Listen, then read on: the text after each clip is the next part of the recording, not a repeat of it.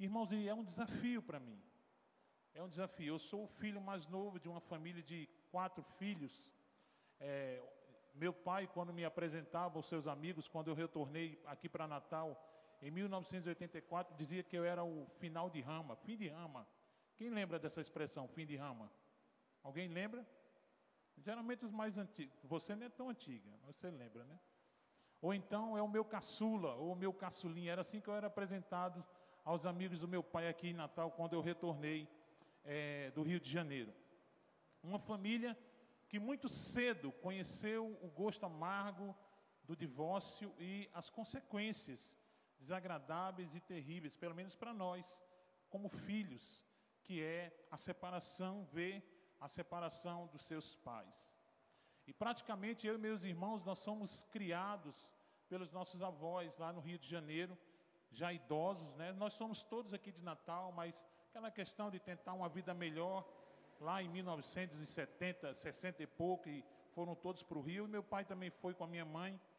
E no final do casamento, na separação dele, no divórcio, a gente foi morar com, as, com nossos avós, um casal já idoso, um casal já sofrido, um casal já que já passava por muitas lutas com seus filhos, e nós fomos morar é, com os nossos avós, um desafio para esses dois idosos que hoje, graças a Deus, estão na glória com o Senhor, eles eram batistas e tiveram a responsabilidade já com vários filhos de cuidar mais de quatro crianças, né? Que era eu, minhas duas irmãs e o meu irmão mais velho. E interessante, a minha história se parece com a história de muita gente. É, casa cheia, poucos recursos, igual a quê? Necessidade. Muita gente na casa, pouco dinheiro, igual a necessidade. E passamos por muitas necessidades. Meus pais se separaram, a minha mãe continuou morando no Rio de Janeiro, papai retornou aqui para Natal, buscando se estabelecer, buscando é, é, conseguir um trabalho e com um desejo sempre no coração de, o mais breve possível, reunir os filhos dele, trazermos aqui para Natal novamente para estar com ele. Algo que aconteceu em junho de 1984, quando nosso pai, enfim, teve os recursos para nos tirar do Rio de Janeiro e nos trazer aqui para Natal. O nosso irmão mais velho, nesse contexto, ele já tinha retornado, é, ele é sete anos mais velho que eu, veio aqui para Natal, já estava servindo a Marinha do Brasil, e nós ainda permanecemos um tempo, eu e minhas três irmãs, minhas duas irmãs, perdão, no Rio de Janeiro. E foi um tempo extremamente difícil. Passamos por privações, passamos por humilhações, e quando enfim nós recebemos a notícia que nos reuniríamos novamente com o nosso Pai para estar com Ele, para morar com Ele, é, surgiu uma esperança no nosso coração de dias melhores, de um tempo melhor, e foi assim que nós viemos é, do Rio de Janeiro para cá, de ônibus. E quando eu estava vindo, pelo menos eu, não sei minhas duas irmãs, mas quando eu estava vindo, eu tinha 11 anos de idade, e eu vinha com meu coração cheio de expectativa, né? Que bom voltar com meu pai, agora vai ser diferente. Vai ser divertido estar com meu pai, vai ser legal e tal. E quando a gente chegou aqui em 1984, eu me deparei com uma casa cheia, pouco recurso, igual a necessidade. E foi assim que eu, e principalmente as minhas duas irmãs, nós crescemos. Pouco dinheiro, sandália às vezes arrebentava, aquela velha havaiana, e era o cabresto de uma cor, outra de outra, uma sandália de uma cor, outra de outra. Foi assim que nós crescemos. E foi um tempo de adaptação muito difícil para mim e para as minhas duas irmãs, principalmente, que eram os mais novos. Pegamos um pai aqui que, apesar de nos amar do jeito dele, como ele dizia, bebia muito, muito. Uma madrasta que não tinha, digamos assim, preparo para cuidar de três crianças, principalmente. É, que tentou cuidar da gente da melhor maneira possível, mas talvez ela não conseguiu nos dar aquilo que nós mais precisávamos naquele instante que era carinho e atenção. Eu estava conversando com o pastor Simar antes da gente vir aqui para o tempo. A gente estava lá no gabinete e, e, falando sobre como esse passado é, trouxe tantas carências para a minha vida. Eu não sei se você chegou aqui nessa noite, se você tem carência. Eu creio que a maioria de nós aqui tem algum tipo de carência. Eu estou falando alguma mentira? Acho que todos nós tem, temos um pouco de carência. Eu, eu cresci com muitas carências. Uma delas, lendo o livro As Cinco Linguagens do Amor, eu descobri que eu tenho uma carência muito grande que é a palavra de afirmação. Talvez porque quando eu era criança, quando eu preparava o trabalho, que eu levava para casa, eu não tinha talvez uma mãe para dizer parabéns, valeu, que coisa legal, ou um pai próximo para dizer isso para mim, que eu vejo aqui pais que fazem isso. No dia das mães, a gente fazia aquele cartaz, aquela coisa bonita, os, os meus coleguinhas iam para casa, entregavam as suas mamães, mas a minha mãe não estava lá para entregar. E eu cresci com essa, com essa carência de palavra de afirmação, de toque. Quem lê o livro Cinco Linguagens do Amor sabe do que eu estou falando. Eu cresci com essa carência de toque. A pessoa que eu me lembro que me tocava de uma forma carinhosa era minha avó, já idosa. Ela me colocava no colo e ela me colocava para dormir cantando alvo mais que a neve. Ela fazia tipo uns puxinhos nos meus cabelos. Meu cabelo era lisinho, bem lisinho. E ela ficava tipo puxando. Aproveitava e ia tirando uns piolinhos que naquele tempo tinha. Interessante que há um tempo atrás eu disse para minha esposa que ia dizer isso aqui, ela disse, não diga não, mas eu, inclusive eu já disse. Minha esposa uma vez fez a mesma coisa que a minha avó fez. Ela puxou meu cabelo. Para onde você acha que eu voltei? Para o colo da minha avó.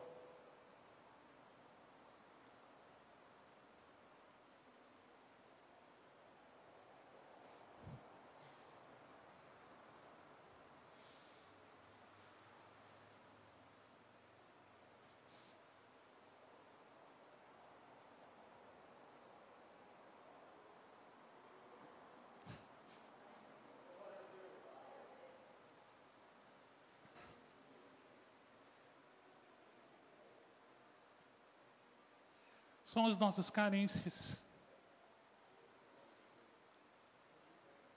E hoje ela, eu fico só perturbando ela, faz um puxinho. Ela não aguenta mais. Por isso que eu estou ficando careca, tanto puxar.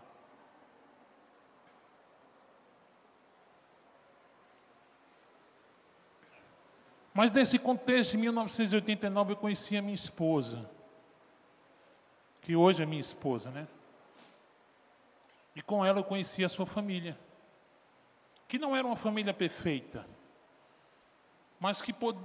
conseguia oferecer algo que eu via, que eu observava e que eu tinha necessidade. E eu sempre disse à minha esposa que eu adotei a família dela. E fiz da família da minha esposa a minha família. Eu passava mais tempo na casa da minha esposa do que na casa do meu pai. Eu passava mais tempo indo para casa de praia, veraneio, do que na presença do meu pai. E pensando sobre o que pregar nessa noite, nesse contexto, nesse turbilhão de emoções, né? Me veio um tema ao coração e o tema é cuide da sua família.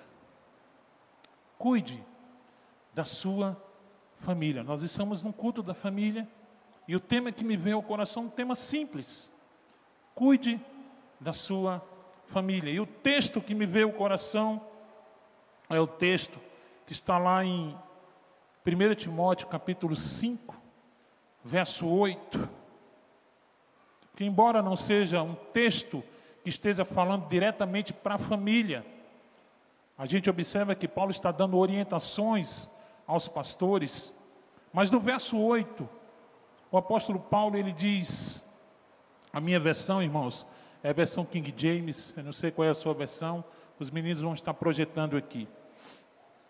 Diz assim a palavra do Senhor: Contudo, se alguém não cuida dos seus, especialmente dos da sua própria família, este tem negado a fé e se tornou pior que um descrente. Vou repetir.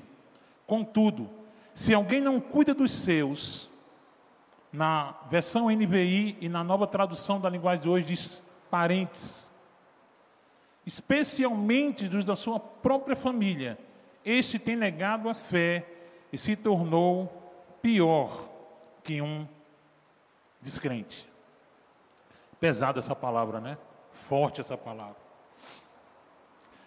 E quando eu estava meditando na palavra e olhando para a palavra de Deus, fica muito claro, irmãos, quando você começa a estudar a palavra de Deus, nós estamos lendo agora, acabamos, acabamos o livro de Jeremias, né? Aqueles que estão aí no projeto de ler a palavra de Deus durante é, todo o ano, acabamos de ler o livro de Jeremias, mas fica muito claro, irmãos, desde o início, desde lá de Gênesis, que Deus sempre pensa em, em, em termos de família, é, é, ele sempre tem pensado em termos de família, a gente pode perceber isso na palavra de Deus. Podemos perceber que o Senhor não trata apenas com os indivíduos, ele também trata com as famílias. E veio dois textos ao meu coração, um que está lá em Gênesis capítulo 12,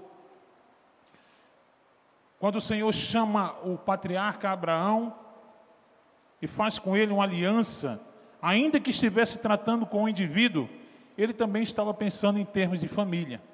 No verso 1, o Senhor diz: Então o Senhor veio a Abraão. Na verdade, a Abrão, naquele contexto ele ainda era Abrão, e lhe ordenou: Sai da tua terra, da tua parentela e da casa de teu pai, e dirige-te à terra que indicarei, que te indicarei.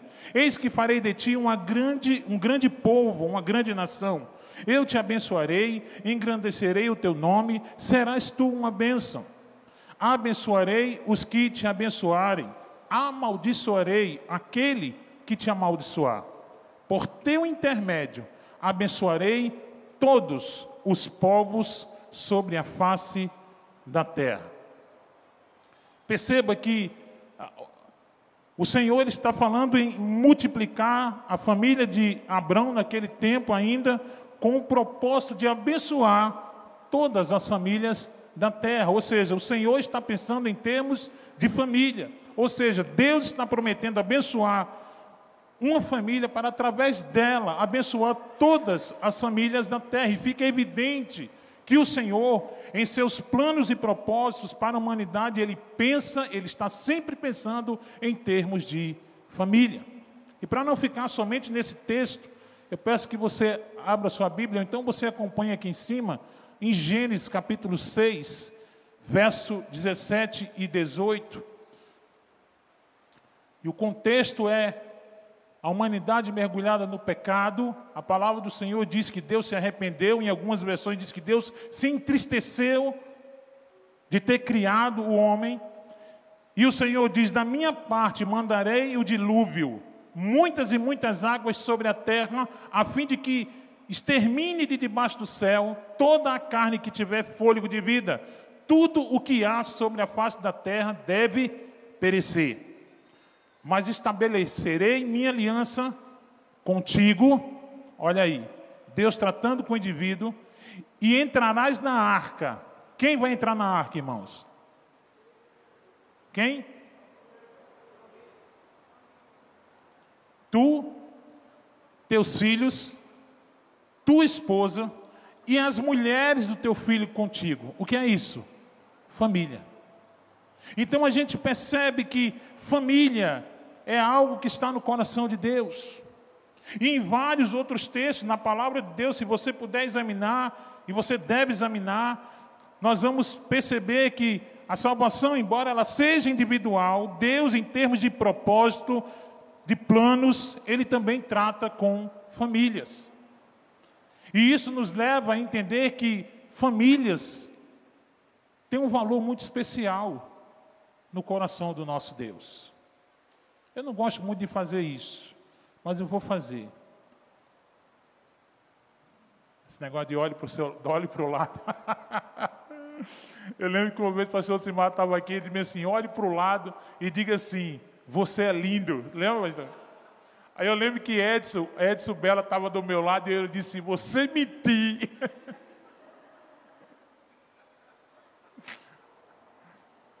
Aí Edson olhou para mim, todo encabulado, e Não minta, não. Mas olhe para o lado, olhe para a pessoa que está do seu lado. Aqui tem muita gente que está família, diga assim: a sua família tem valor para Deus. A sua família tem valor para o Senhor. Você crê nisso? Sim ou não? Glória a Deus. O texto de 1 Timóteo capítulo 5, no verso 8 que nós lemos, diz que se alguém não cuida dos seus, especialmente dos da sua própria família, este tem negado a fé e se tornou pior que um descrente. Aqui o autor Paulo, inspirado pelo Espírito Santo de Deus, nos orienta com relação ao cuidado que devemos ter com os que são nossos. Ou seja, com a nossa família em especial. Aqueles a quem Deus nos confiou para zelar e para amar. Note que o autor está dizendo: aquele que conhece a Deus, mas não tem demonstrado cuidado para com a sua família, não é comparado a um incrédulo, é pior que um incrédulo. Ou seja, aquele que não crê, se eu não tenho cuidado, se eu não tenho demonstrado esse cuidado com a família, eu sou pior do que aqueles que não creem. E a cada dia que passa, você vai concordar comigo, nós temos presenciado em nossa sociedade mais e mais investidas contra a família, sobretudo a partir dos meios de comunicação, mídias sociais, as novelas, os filmes, né, por exemplo, apresentam um modelo de estrutura familiar que não corresponde àquela que nós encontramos na palavra de Deus, coisas que daqui a uns dias a gente não vai poder nem comentar dentro da igreja. Inclusive o Cláudio Duarte gravou um vídeo dizendo que daqui a um dia a gente não vai poder mais falar nada de igreja, dentro da igreja. Mas algo fica evidente, irmãos, principalmente nesses dias. Nós precisamos cuidar das nossas famílias. Precisamos urgentemente cuidar da nossa família para que ela seja uma família forte, para que ela consiga vencer as artimanhas que são lançadas diuturnamente pelo inimigo de nossas almas, o diabo. E por que, olhando ainda para esse texto, eu vejo que é importante eu e você cuidarmos das nossas famílias. Eu trouxe três pontos apenas, e eu não vou me demorar muito. A primeira coisa que eu, olhando para esse texto, irmãos, eu percebo que é extremamente urgente, importante eu cuidar da minha família, porque ao cuidar da família, eu e você demonstramos que temos fé, obedecendo a palavra de Deus. Essa é a primeira coisa que eu tiro desse texto de lição para a minha vida, de aprendizado para a minha vida. Ao cuidar da família, eu e você demonstramos que temos fé, obedecendo a palavra de Deus. A melhor maneira, irmãos, de nós demonstrarmos a esse mundo que nós temos fé no nosso Senhor Jesus é obedecendo os seus mandamentos, sim ou não? Muito mais com palavras do que palavras, mas com a minha vida, com o meu estilo de vida, com aquilo que as pessoas veem em mim, no meu dia a dia, no meu trabalho, na minha escola. Ao escrever ao jovem pastor Timóteo, o apóstolo Paulo diz: Contudo, se alguém não cuida dos seus, especialmente de modo especial, dos da sua própria família, esse tem negado a fé e se tornou pior que um descrente. Ou seja, especialmente, de modo especial, em particular, quando nós dizemos, Cadinho, aqui, família é projeto de Deus, eu creio que todo projeto tem um propósito, sim ou não? Todo projeto tem um propósito. E, obviamente, nas mãos de Deus, esse projeto, esse propósito, ele é um propósito abençoador, ele é um propósito edificador, ele é um propósito necessário, é algo que está no coração de Deus, e Deus quer sim usar família. Uma das maneiras que as pessoas vão perceber que você e eu temos fé em Deus é quando nós colocamos em prática aquilo que nós encontramos na palavra de Deus, aquilo que a palavra de Deus nos ordena mediante a sua palavra. Eu, eu me converti, eu tinha 30 anos de idade. 30 anos. Eu não conhecia praticamente nada de Bíblia, eu não conhecia muita coisa, embora minha avó e meu avô fossem batistas, mas idosos, não tinha talvez tanta jeito para nos passar. Mas quando eu comecei a ter contato com a palavra de Deus, quando eu comecei a estudar um pouco a palavra de Deus, principalmente quando eu fui para o seminário, eu comecei a perceber, irmãos, como a palavra do Senhor, como a palavra de Deus, ela é extremamente importante para que eu e você testemunhemos nesse mundo que nós somos nova novas criaturas em Cristo Jesus. Eu comecei a entender que é colocando a palavra de Deus em prática na minha vida que eu começo a impactar as pessoas ao meu redor. Não é com discurso bonito, não é com palavras de efeito, mas é com a minha vida. E principalmente quando eu falo de família. E eu falei na parte introdutória que família tem valor para Deus. E essa verdade fica muito clara quando nós examinamos a palavra de Deus. Portanto, meu irmão, minha irmã, zele pela sua família. Cuide da sua família. Cuide dos seus filhos. Cuide dos seus cônjuges. Tenham eles como uma pérola preciosa que Deus colocou para você tomar conta, para você cuidar.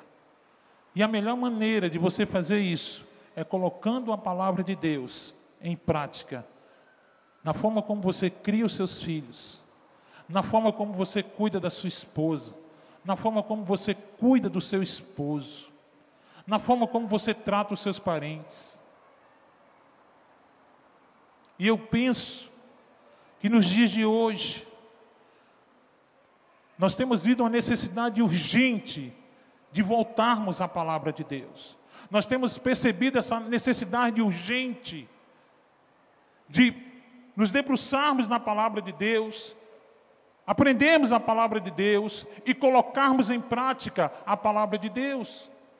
O próprio Senhor Jesus diz que todo aquele que ouve estas minhas palavras e não as pratica, será comparado a um homem que constrói a sua casa sobre areia. Mas aquele que ouve e pratica é como aquele que constrói a sua casa sobre a rocha. A pergunta que eu faço: você está construindo sua casa sobre a rocha? Sim ou não? Cuide da sua família. Zele por sua família, pois ela é um presente que Deus concedeu a você. Eu estou casado há 28 anos. Esse ano, se Deus quiser, é 28, minha filha, né? Vamos para 29, né? Estamos ficando velhinho. Então não, só eu, né? E eu vejo, irmãos, o quanto família foi importante para salvar a minha vida, para me ajudar nas minhas fragilidades para me ajudar nas minhas carências. Mas eu ainda percebo nesse texto uma segunda coisa, uma segunda importância que me leva a entender o porquê eu devo cuidar da família. Ao cuidar da família, eu e você, nós assumimos a nossa responsabilidades como filhos de Deus. Quando nós cuidamos da nossa família, eu e você, nós assumimos a nossa responsabilidade como filhos de Deus. Porque se você não sabe, como filho de Deus, eu e você temos responsabilidades nesse mundo. Eu posso dizer que nós temos a responsabilidade de ser sal e luz.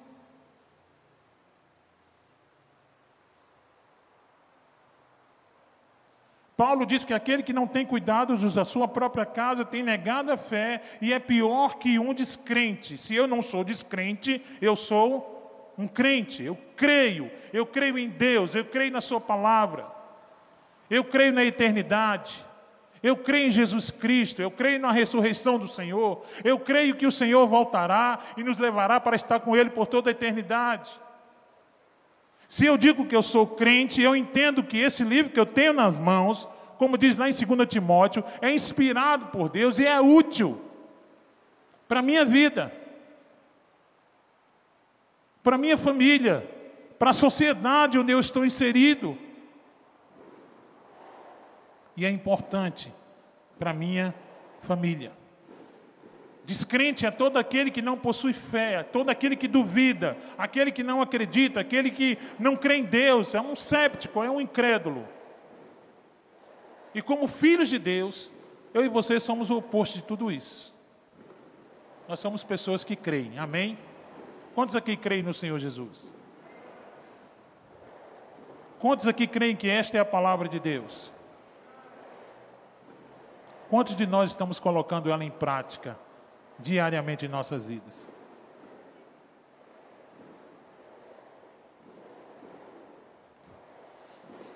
Como filhos de Deus, eu e você precisamos assumir as nossas responsabilidades e, como tal, cuidar das famílias é uma dessas responsabilidades. O pastor Simar ele fez algumas provocações. Quem estava aqui domingo passado, vocês lembram que ele falou sobre três ações que todos aqueles que nasceram de novo eles têm, né? Que evidenciar. Quem lembra qual foram os três? Meu grupo pequeno lembra, que a gente falou muito. Quem lembra? Três verbos: despojar, desejar e achegar. Despojar, abandonar, lançar fora. Desejar ardentemente. Achegar. E nós aprendemos tudo isso aqui, ó na palavra de Deus. E ele falou sobre, ele trouxe algumas provocações para a gente, perguntando sobre se nós estávamos satisfeitos com a nossa espiritualidade. Se ele achava que a nossa espiritualidade, a nossa vida espiritual estava tudo ok. Nessa noite eu queria fazer algumas provocações. A primeira é: você tem cuidado da sua família quando a palavra de Deus nos orienta? E obviamente, quando eu estou fazendo essa pergunta a vós outros, eu estou fazendo para mim também. Eu e você temos cuidado da nossa família como a palavra de Deus nos orienta. A segunda provocação, você tem dado o suporte emocional e espiritual que a sua família necessita? Eu e você temos dado o suporte emocional e espiritual que a nossa família necessita? E a terceira provocação, qual o valor que você tem dado à sua família? Para que a gente possa pensar, para que a gente possa refletir diante desse tema tão importante para Deus, a qual Ele atribui tanto valor. E eu queria partir para um terceiro ponto, e talvez esse eu vá me demorar um pouquinho mais. Por que é importante eu e você cuidarmos da nossa família? Porque ao cuidar da família, eu e você reconhecemos o valor que ela tem para Deus e para nós. Eu não sei quanto a vocês, mas o casamento só trouxe benefício para mim. Eu conheci Yara, ela tinha 12 anos de idade. 12 anos de idade. Eu tinha 16 anos. Eu sou quatro anos mais velho do que ela. Nós casamos em 93. Graças a Deus, nós nunca nos separamos. Graças a Deus. E o amor cresce a cada dia mais, né, minha filha? E principalmente nessa quarentena agora, agora que ficou legal. Enquanto muitos casados aí brigaram e tudo, a gente ficou mais próximo um do outro. E com o passar do tempo, com as minhas fragilidades físicas, eu comecei a olhar para a Yara de uma forma especial, de uma forma tão carinhosa. Às vezes, quando eu, geralmente eu vou deixar ela na parada, porque a gasolina subiu absurdamente. Eu vou deixar ela na parada de 5 horas da 5 e pouca da manhã, e quando ela chega, eu estou lá com o carrinho parado, esperando ela chegar para trazer ela para casa. E quando ela desce do ônibus, irmão, é uma coisa fantástica. É muito amor envolvido. Quando eu vejo meu filho chegar na minha casa com a minha netinha que está linda, com Júlia, que é a minha filha agora, né? Também, né, Ju? A nossa casa se enche de alegria. E eu fico pensando, que bênção. Que bênção. É esse presente que Deus trouxe para mim e trouxe para você. Isso tem que ter valor para mim e para você. Quando eu estava preparando esse ponto, eu estava dando uma meditada e dando uma pesquisada em algumas coisas, e eu vi um, um artigo do pastor Luciano Subirá que disse, certa vez, que a escala de valores. Peraí que eu. Que a escala de valores de muitos crentes está desordenada. Luciano diz que alguns estão vivendo de modo desordenado, porque não fazem a menor ideia do que as Escrituras ensinam a respeito de determinados assuntos. Outros, porque mesmo tendo valor, os valores de propriedades devidamente ordenados, no conceito mental, não conseguem mantê-los na prática.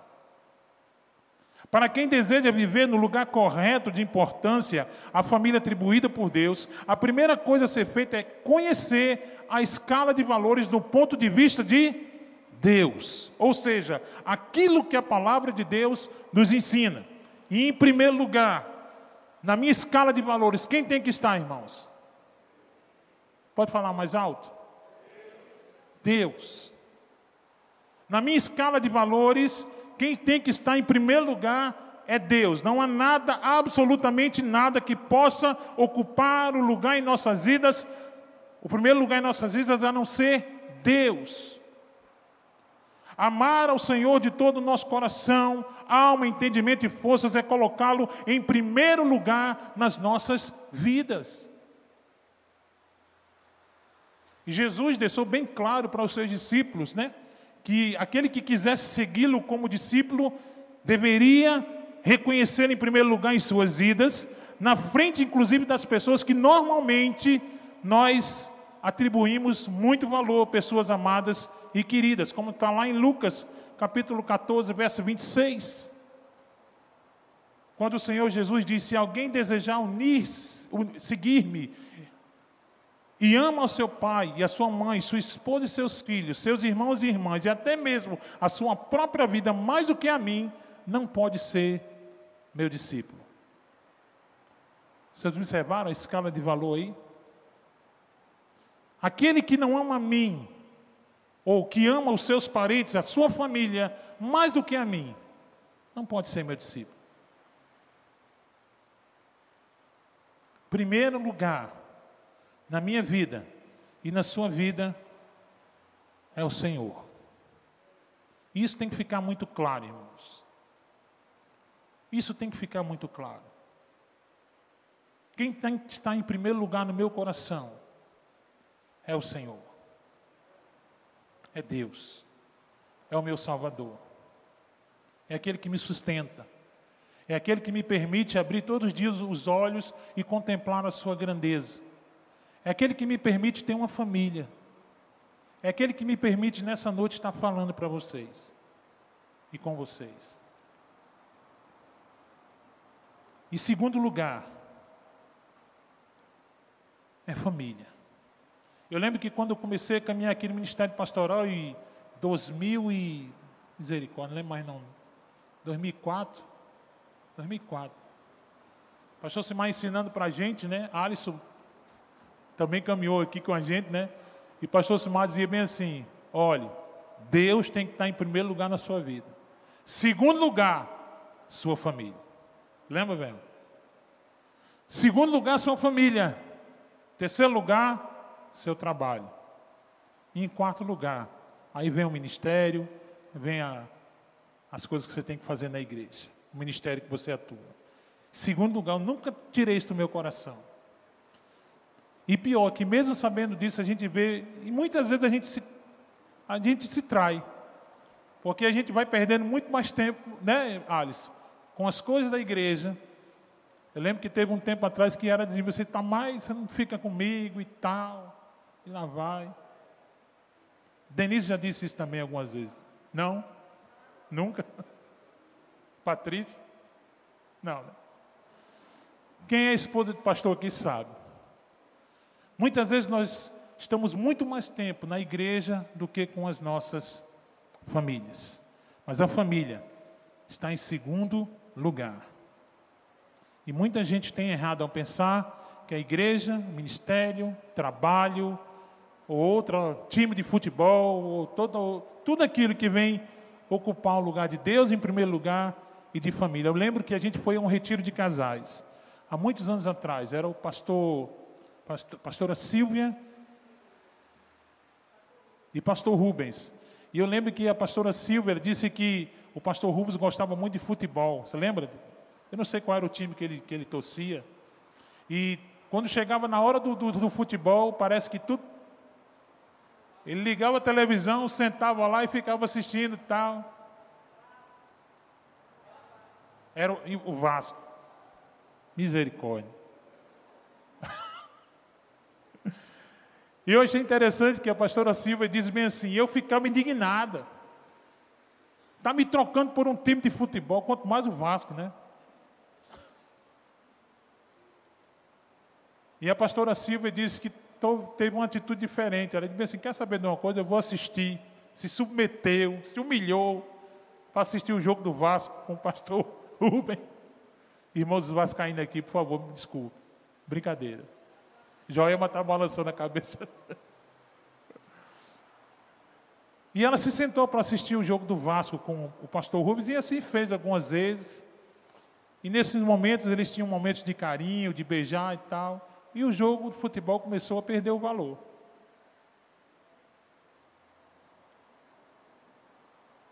Segundo lugar, irmãos, na minha vida e na sua vida, família. D.L. Moody, grande evangelista, declarou certa vez: Acredito que a família foi estabelecida muito antes da igreja. E o meu dever é primeiro com a minha família. E a palavra de Deus não nos deixa a menor sombra de dúvida quanto o lugar que a minha família e a sua família deve ter na nossa escala de valores. Chovendo? Meus irmãos, permita-me abrir o coração com vocês nessa noite. A gente prepara um sermão, a gente coloca muita coisa, né? Eu coloco muita coisa porque minha memória é um pouquinho ruim, falha. Mas deixe-me dizer uma coisa a você, de todo coração. Aquilo que você ouve numa pregação, que você, o pastor Simão falou sobre isso, compare, veja se está aqui na palavra de Deus, veja se, se tem fundamento. Guarda no teu coração. Não vai para a tua casa quando acabar o culto, esquece das coisas. Aplica na tua vida. Aplica no teu coração. Eu sei muito bem que quando a gente reúne um grupo de irmãos como esse, num local como esse, existem pessoas aqui que teve passados traumáticos com família, eu sei disso, irmãos, como eu tive. Tem pessoas aqui que sempre viveram numa boa com famílias, amém, glória a Deus. Mas se você chegou nessa noite aqui, se de alguma forma a palavra de Deus lhe confrontou, tocou no seu coração, aplica na tua vida. Guarda no teu coração. Muitos casais aqui que estão se formando, saiba disso. Trabalho é importante para sustentar o lar, para sustentar a casa. Mas a família tem que estar em segundo lugar no teu coração. Dê à sua família o devido valor que ela merece, porque Deus dá. Amém, queridos? Dê à sua família o devido valor que ela merece, porque o Senhor dá valor à sua família. Guarde isso no teu coração. Se você esquecer de tudo que foi dito aqui, lembre-se disso. A família que você tem é um presente de Deus para você. Alguém já disse que a gente não escolhe a família que a gente vai nascer, mas é a tua família. É a tua família. Talvez se eu tivesse hoje a, a, o conhecimento, a maturidade que eu tenho hoje, talvez eu tivesse feito contrário, alguma coisa contrária em relação à minha família, de atitude, de ação. A pessoa que eu mais odiei na face da terra, praticamente até o momento da minha conversão, foi a minha mãe. Eu já falei isso aqui várias vezes. Eu atribuí à minha mãe os piores momentos da minha vida. Para mim, ela tinha sido a, a pessoa, a personagem que mais tinha ferido meu coração coração de uma criança. Eu não me recordo de nenhum momento de carinho no colo da minha mãe. Uma canção de Niná, eu não me recordo. Eu me recordo de, de fivela de cinto, de cinturão, de unha, essas coisas eu recordo. Mas deixa eu dizer uma coisa para você. Deus me deu a oportunidade de dizer para minha mãe que Jesus a amava. Deus me deu a oportunidade de sair daqui de Natal e ir para o Rio de Janeiro e dizer: Mãe, Deus curou o ódio que eu tinha no coração pela senhora.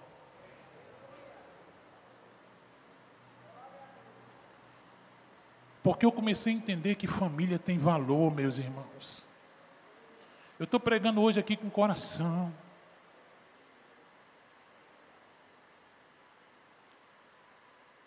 Às vezes nós somos magoados, feridos. Quando comecei a conhecer o histórico de vida do meu pai, eu comecei a entender porque ele era tão frio com a gente. Se meus irmãos estivessem aqui, eles estariam balançando a cabeça assim. Meu pai também não teve o carinho dos seus pais, que eram meus avós. E a gente não pode dar aquilo que a gente não tem. Mas ame, ore por ele, ore por sua mãe, Ore o seu pai, independente daquilo que tenha acontecido no passado. Deus quer salvar a vida deles. Deus quer salvar a nossa família. Amém, meus irmãos? Você não escolheu a família que você vive, mas esta é a família que você tem. Lute por ela. Zele por ela. Cuide dela.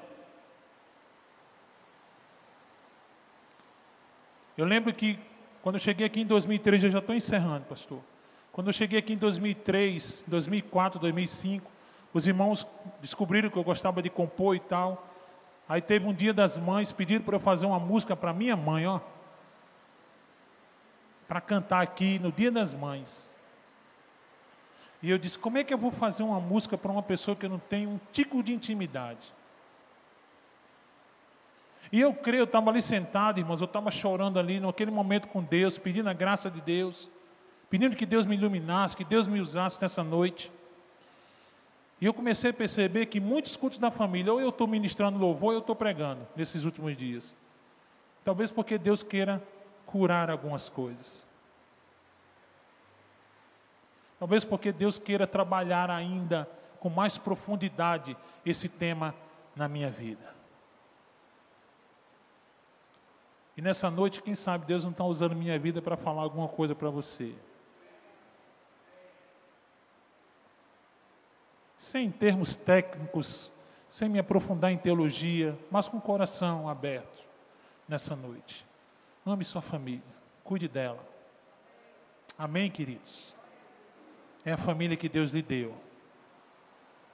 Feridas são cicatrizadas, são curadas pelo Senhor. Eu sou testemunha disso. E aquele que Ele fez em mim, Ele pode fazer na tua vida também. Amém? Pastor Simar. Louvor.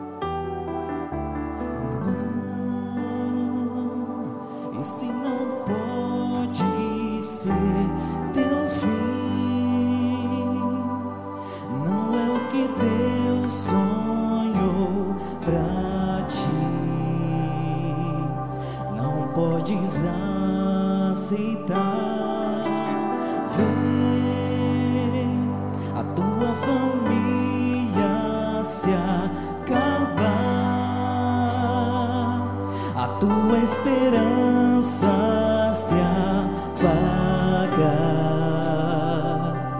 tua fé esmurecer.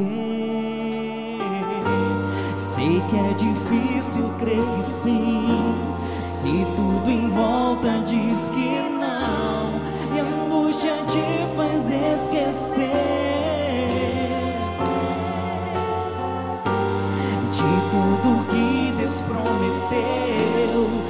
sobre a tua vida estão as mesmas bênçãos de Abraão.